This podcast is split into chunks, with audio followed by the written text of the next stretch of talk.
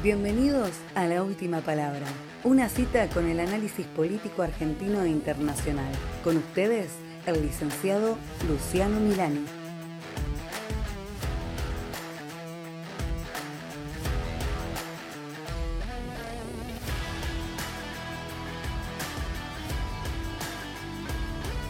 Bienvenidos al décimo episodio de Última Palabra. Antes de comenzar con el contenido de esta semana, que será una actualización en la guerra comercial entre Estados Unidos y China y así también del Brexit, les quiero recomendar escuchar el capítulo 2 y 4 respectivamente como introducción a este episodio. Con respecto al primer tema, los bandos se darán una nueva tregua. Estados Unidos y China acordaron reanudar las negociaciones comerciales reduciendo la presión en la larga disputa que los enfrenta y que ha contribuido a la desaceleración de la economía global. La reanudación del diálogo bilateral fue anunciado tras el encuentro que sostuvo el mandatario estadounidense Donald Trump con su homólogo chino Xi Jinping en el marco de la cumbre del G20 en Japón, en lo que es considerado como una concesión importante a Pekín. Trump dijo que permitiría que las empresas de su país le sigan vendiendo partes y equipos al gigante tecnológico chino Huawei. Con este anuncio, la Casa Blanca parece revertir una prohibición impuesta el mes pasado a estas ventas por el Departamento de Comercio. Además, aunque anteriormente había amenazado con aplicar sanciones comerciales adicionales en contra de China, Trump confirmó que no añadirá aranceles sobre importaciones chinas valoradas en 300 millones de dólares y dijo que seguirá negociando con Pekín por el momento. El presidente Trump, lógicamente, ha presentado su diálogo comercial con Xi Jinping como una victoria para Estados Unidos, pero además puede haberle dado a Pekín exactamente lo que buscaba en el caso Huawei. Aún no está claro si lo que el mandatario anunció es un levantamiento total de las prohibiciones impuestas sobre la empresa china, pero si lo fuera se trataría de una concesión importante por parte de Estados Unidos hacia una compañía que Washington ha calificado como una amenaza a su seguridad nacional. La reanudación del diálogo y la tregua en la imposición de nuevos aranceles serán vistos en el corto plazo de forma positiva por los mercados y por las empresas estadounidenses. Pero las compañías chinas también han estado sufriendo. La guerra comercial ha impactado en los planes de inversión, en la confianza de los empresarios y en las exportaciones de la segunda economía más grande del mundo. Pero anunciar una tregua no significa que la guerra comercial concluyó. Los aranceles valorados en miles de millones de dólares que fueron impuestos sobre la importación de bienes siguen en vigor, y ambos países tienen muchos temas sobre los cuales ponerse de acuerdo.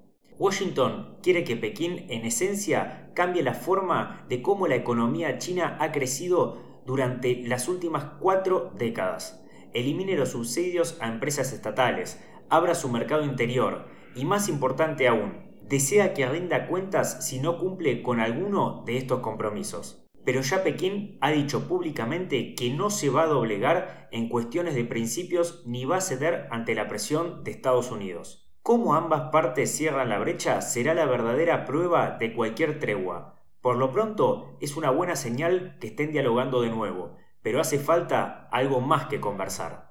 Como ya vimos en el segundo episodio de Última Palabra, Trump acusó a China de robo de propiedad intelectual y de obligar a las empresas estadounidenses a compartir sus secretos comerciales para permitirles operar en el país. Pekín, por su parte, dijo que las reformas empresariales exigidas por Washington no eran razonables. La disputa escaló en los meses previos a la cumbre, luego de que las conversaciones entre ambos países colapsaran en mayo. Así están las cosas al día de hoy. ¿Cómo van a terminar? Difícil de predecir, pero sí podemos decir que la mayoría de los analistas del mundo ven una ventaja para Estados Unidos en esta mal llamada guerra comercial. Y en última palabra, señalamos que es China quien tenía una ventaja por los argumentos ya esgrimidos en el segundo episodio. Con este retroceso por parte de Trump, podemos decir que al menos momentáneamente teníamos razón. Por otro lado está el Brexit. Boris Johnson ha sido coronado como el nuevo líder conservador, con la promesa de culminar el Brexit el 31 de octubre, con acuerdo o sin acuerdo, a vida o muerte. Johnson venció con un amplio margen a su rival, el secretario de Exteriores Jeremy Hunt, y tomó posesión como primer ministro el miércoles pasado, tras la anunciada marcha de Theresa May. Johnson ha obtenido 92.153 votos frente a los 46.656 de Hunt, lo que se traduce en que el ex alcalde de Londres ha ganado con el 66% de los votos. En su breve y atropellado discurso de aceptación, Johnson ha prometido culminar el Brexit, unir al país y derrotar a Jeremy Corbyn. El nuevo líder conservador reconoció, medio en broma, que habrá gente en el país que cuestione la sabiduría de su elección como líder conservador, pero aseguró que intentará estar a la altura del reto y afrontar la mayor serie de circunstancias críticas a las que jamás se enfrentó un primer ministro británico. En su reunión a puertas cerradas con el Comité 1922, Boris, ante el delirio del ala dura del partido, afirmó que el Brexit será un éxito imponente. El nuevo líder conservador descartó la posibilidad de unas elecciones anticipadas y respondió así a una pregunta sobre lo que piensa hacer frente a la crisis de Irán. Construir más barcos de guerra, dijo. Varios diputados conservadores abandonaron el acto alegando que la reunión se había convertido en un circo al mejor estilo Donald Trump. El reciente elegido líder dio un simbólico primer paso hacia la unidad de los Tories, con su primer nombramiento, el de moderado Mark Spencer como su futuro portavoz ante el Parlamento. Spencer respaldó en su día a la permanencia en la Unión Europea y goza de una buena reputación entre todas las facciones del partido.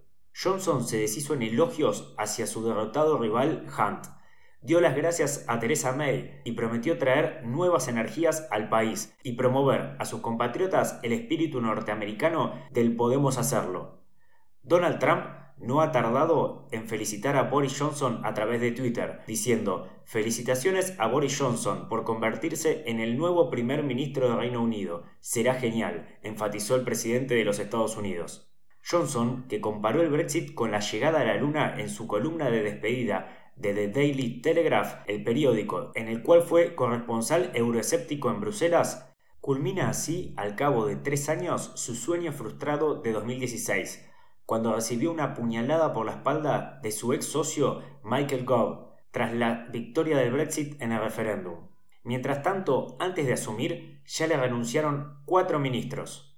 Hay que aclarar que Johnson en su momento estaba en contra del Brexit. ¿Por qué cambió de opinión? Muchos dicen que fue solamente por su afán por llegar al número 10 de Downing Street.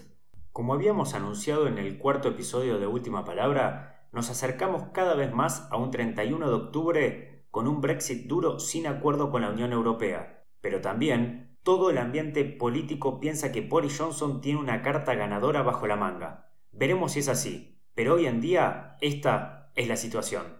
Ahora queremos saber tu opinión. Seguinos y deja tu comentario en arroba lucianomilani7, tanto en Instagram como en Twitter, los cuales iremos contestando por esas mismas vías, porque no te olvides que vos tenés la última palabra.